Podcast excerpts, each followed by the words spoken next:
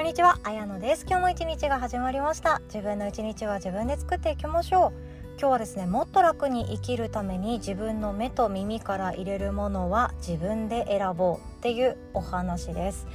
目と耳っていうのはいわゆるインプットなんですよねこの音声配信を聞いてくださっている方は多分私以外のものも含めていろんなものを隙間時間で何か得ようと学びを得ようとされているまあ、なんていうか知識がある方とか知識欲のある方とか自分をどんどん成長させたいっていう自分の人生を自分で切り開いていきたいなって思ってる方が特に多いんじゃないかなって思うんですよね。普通に生きるまあ、普通が何かちょっといまいちピンとは来ないかもしれないんですけれども平凡に生きることもあるできるんですよね私たちって何も知識を入れない今のままで何も疑問に思わずに何かできないことがあったとしてもそのままでいいやとか別に私には関係ないわとか理解できない言葉が出てきたとしてもいやそれ別に分からなくたって困んないよむしろ分からなくってすごくストレスだから別にもう私のところにそういうこと言わないでみたいな生き方もできるわけなんですよね。そうやって疑問に思わないとか自分の人生これでいいのだろうかって不安に思わないっていう生き方も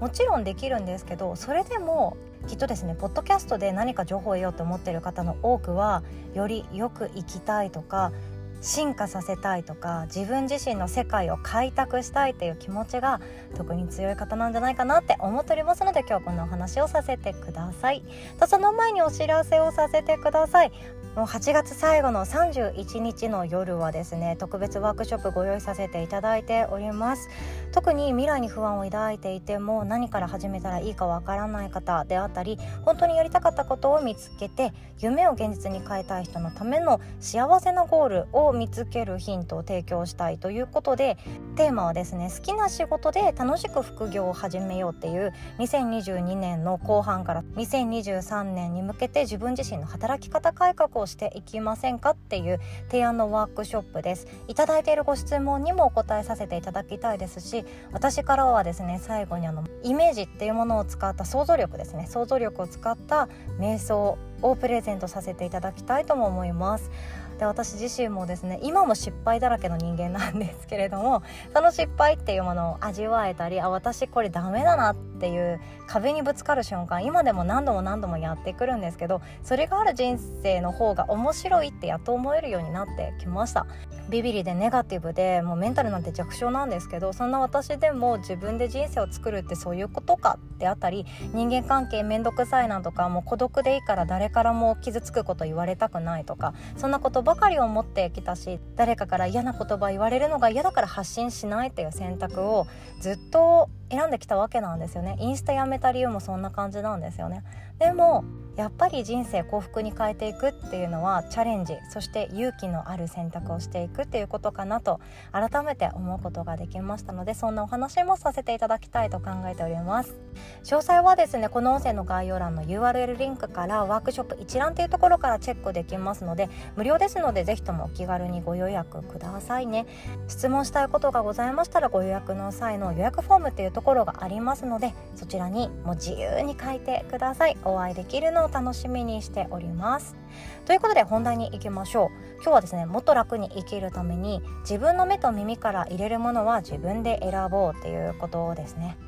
でこれ結論言ってしまうと自分のゴールを自分で持ってそっちに向かいたいっていう勇気が湧いてきたらこの悩みってなくなっていくんですよね。今の世の中って情報で溢れてるじゃないですか SNS をまあ久々に開いたとしてもいろんなものが一気にブワーンって入ってくるんですよね。私はですね昔はインスタグラムめっちゃ好きだったんですよね。今もたまに開いたりとかするんですよ。ほぼ発信していないんですよね。私はもう音声配信でどこまでできるかとかどんな人に出会えるかっていうのを今自分の体を使って実験中でございます。っていうのはちょっと話は全然違うんですが情報あふれています。本屋さんに行ってもいろんな本が並んでいてデジタル書籍もいろんなものが並んでいて SNS っていうものもいろんな人がもう自由に発信することができるので自分のコンプレックスで悩んでいない人のその生活スタイルライフスタイルも普通に自分の視界の中に飛び込んでくるんですよね。そこで大きな自分の自己肯定感とか自尊心っていうものがポキッと折れてしまうことがあります。じゃ例えばなんですけど私のコンプレックスは自分の体型なんですよね。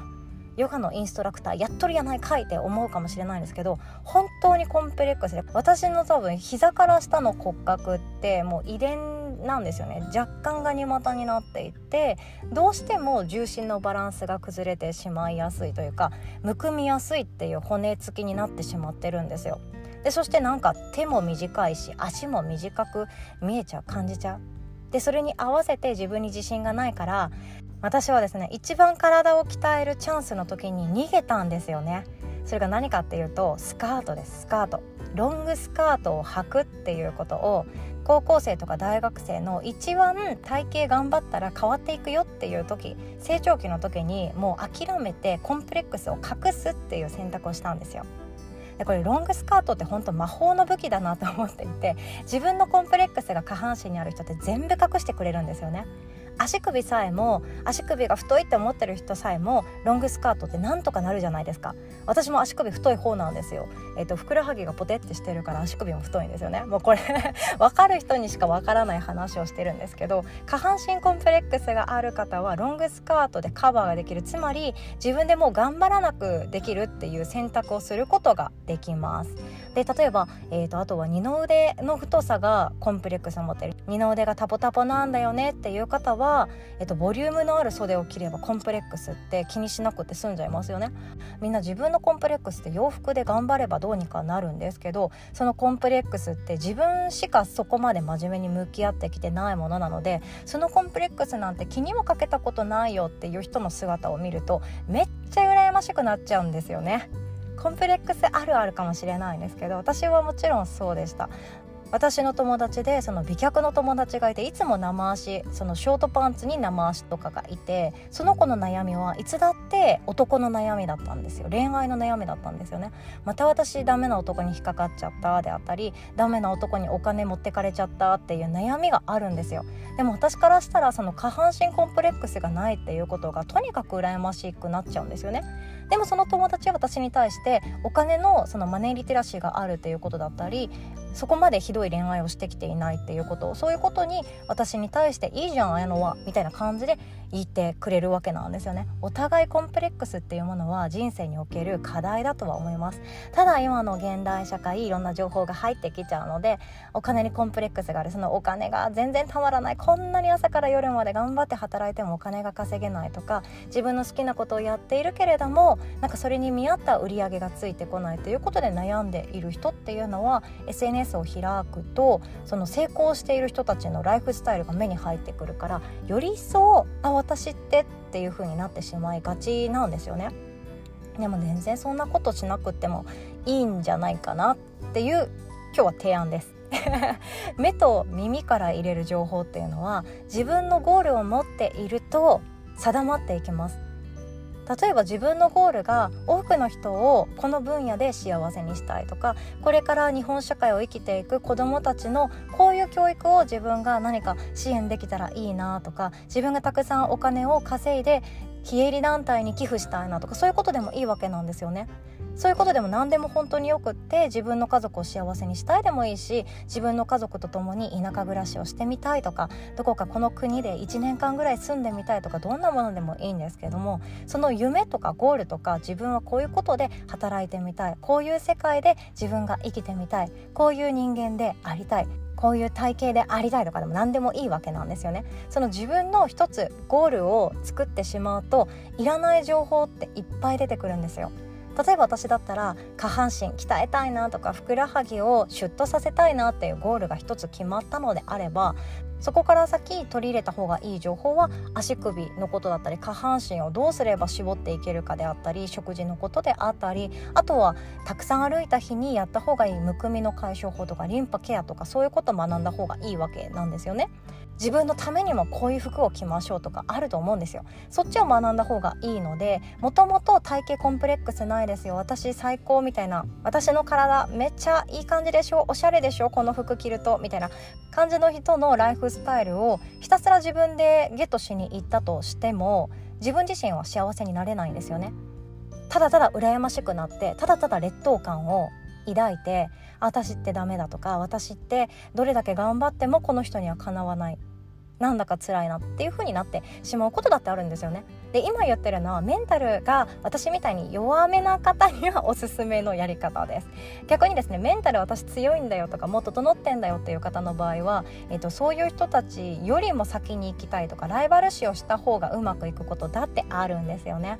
特に体育会系でもともと育ってきた方の場合はライバルがいた方がもっと自分を奮い立たせることができるっていう方もいるのを知っておりますので自分に相性がいいやり方で自分のゴールに向かって自分の人生を歩んでいってあげましょう。本当生きるって旅だなって思います。何かをすると誰かに出会って時々嫌なことを言われるかもしれないけどそれでも立ち止まらずに次の場所へ自分でちゃんと歩いていく。そんな風に旅だなって思ってますので自分にしかできない人生のを作っていきましょう。では最後までお聴きくださりいつも本当にありがとうございます。お互い素敵な一日を作っていきましょう。おしまい。